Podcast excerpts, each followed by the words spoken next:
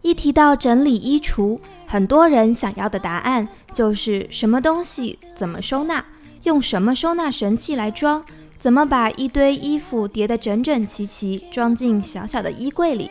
但如果只是得到以上答案，不解决根本问题的话，你的衣柜会和减肥失败的人一样，反弹回原来的状态，依然会扔完衣服之后继续买买买。明明衣柜很多衣服，还是觉得没有的穿。看到打折、网红上新、品牌的宣传片，就控制不住购物的欲望。衣服穿的时候和洗的时候，也从来不爱惜，等等这样的问题。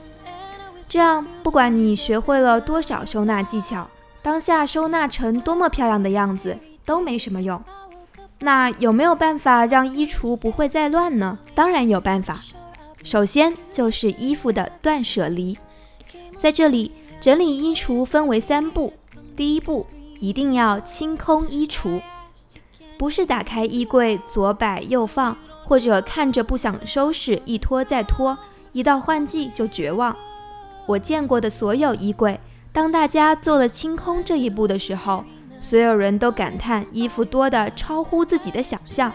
即便有些人没整理前觉得自己的衣服很少，可是全拿出来一件件整理的时候，内心是崩溃的。为什么会这样？一方面你没有体验过这种清空的感觉，早就习惯了这种混乱的局面；另一方面，你没有像管理档案或者资料一样管理你的衣橱。分类存放，所以你有多少，有什么类型的衣服，多少钱买的，什么时候买的，你都不知道。如果你知道了，就不会是现在这样。这种状况是肯定能够被控制的。所以呢，我们要做到的就是先清空，然后进行分类，之后可以用相关的 APP 拍照存档。清空的话，如果只是一晚上的时间来整理。建议就只清理当季的衣服。如果要一次全面的、彻底的整理，最好放在周末，拿出来至少一整天的时间来做。第二步，进行衣服的分类，分成要丢掉的、犹豫要不要丢掉的和留下来喜欢的衣服。要丢掉的和犹豫不决的衣服，我会放在第三部分，整理后的思考来详细的说明。因为这两类的衣服，其实对于你之后。衣柜是保持得很好，还是回到了原状，有着重要的意义。第三步，拍照存档管理。我们先从留下来的，也就是你喜欢的衣服讲起。留下来的衣服可以用衣橱日记和收纳盒子两个 APP 来存档。衣橱日记更细致，存档的存档的时候有款式、颜色。收纳时间、购买价格等等细分的标签来选填，里面的穿搭日日记功能可以记录你所有的搭配，早上出门或者晚上回家随手一拍就可以了。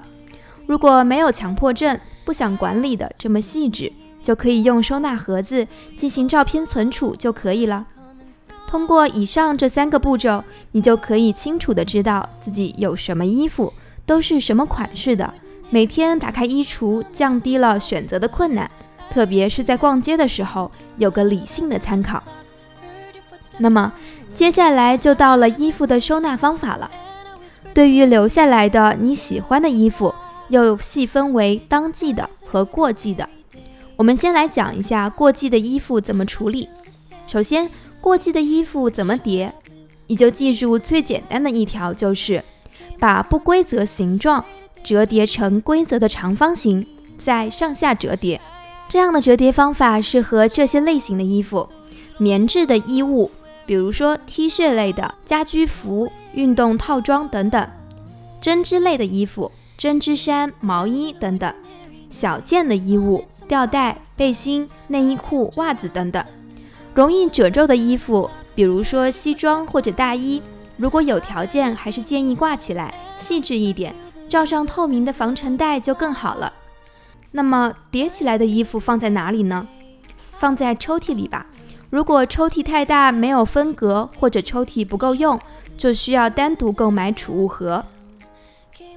换季的衣服固定位置，要么放在衣柜的换季的衣服需要固定位置，要么放在衣柜的最上面，要么放在最下面不碍事的地方。这样每次换季整理一次，再也不用操心整理第二次。其次，当季的衣服怎样挂呢？当季的衣服全部挂起来，不管是内搭也好，基本款的搭配衣服也好，只有全挂才方便你挑选衣服。毕竟叠衣服的工作量还是比较大的，每次洗好衣服都要叠叠叠，也是很累的。所以当季的衣服就要尽可能的全挂，挂不了就可以考虑改动衣橱的储物设计，自己增加挂杆，扩充挂的空间。打底背心和吊带也需要挂起来，这样再也不会过完夏天才发现好几件打底衫都在抽屉里没动过。那么在这边点子 Queen 啰嗦几句，在挂衣服的时候有几个小技巧。第一，同一颜色的衣架，衣柜的逼格会悄悄的提升。悬挂的时候可以按照周一到周五的成套搭配挂。悬挂的时候可以按照周一到周五的成套搭配挂，也可以按照颜色的深浅挂，由黑白灰基础系再到彩色的，或者按照上衣、裤子、裙子这种类型的去挂，根据你的喜好来定。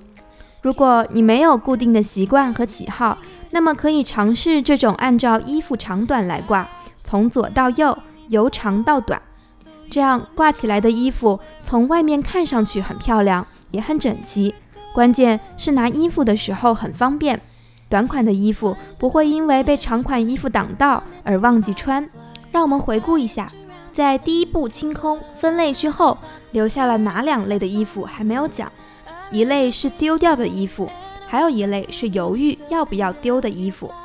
先说丢掉的衣服，一般扔掉的衣服都有下面几个特点：有破损，材质不好。已经过时，尺寸不适合现在的体型，所以得出的结论：下次买衣服先看材质，这个材质比家里衣柜现有的衣服还差，那肯定不能要，留下来也是扔掉的。二看颜色，比如根据个人肤色，玫红色和黄色的衣服比较挑人的肤色，丢掉的衣服里面有这样的颜色。那下次买衣服的时候要提醒自己，一定要试好，是不是适合自己再定。三看款式和剪裁，不是每个人的身材都和模特身材一样的标准。比如说我自己可能是粗手臂，所以没有袖子的衣服肯定不会选择。如果选择的话，一定是确定有外搭可以配才买的。而或者说胯骨很宽，臀部看起来会很胖。那么包臀的裙子、裤子和短款的衣服就不适合。就像这样，通过对一件一件丢掉的衣服总结和思考，挖掘自己的喜好和穿衣风格，慢慢的你就知道哪些衣服适合自己，为什么适合，哪些衣服是以后都不用考虑的。所以，经过断舍离之后的衣服，仔细地思考了放弃他们的理由，避免之后的错误购买。这样才能让丢掉的衣服发挥出价值。还有一类就是犹豫不决的衣服。对于这类衣服是留下还是扔掉，一方面是你不知道怎么穿它，不知道怎么和你的衣服相处，不太熟悉你的衣服的材质和特性，还有搭配要点。比如有些衣服面料很贴身，不是特别瘦的身材不适合外穿，适合穿在背带裙或者马甲里面做个打底搭配。再比如，有些宽松的衣服加个腰带、加个胸花，是不是更好看？或者加个围巾，这件衣服就穿出它的各种风格。经过你的细心搭配，这件衣服才能在你身上表现出价值。那么就可以留下继续穿。